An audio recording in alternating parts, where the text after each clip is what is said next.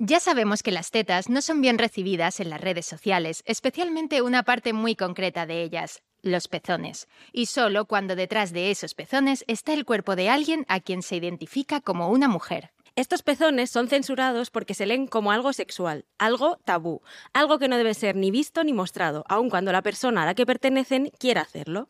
Al igual que estos pezones que no vemos, hay temas escondidos que merecen su espacio. ¿Dónde? En un podcast, por supuesto. ¿Dónde si no? Temas esperando a ser liberados de los que hablaremos en Frida Nippel, donde nos rasgaremos, metafóricamente, la camiseta para mostrar de forma cercana y valiente diferentes experiencias y realidades, siempre acompañadas de nuestras fantásticas invitadas. Si te ha gustado este podcast, no te pierdas nuestro Frida Doc con temas impactantes y testimonios increíbles.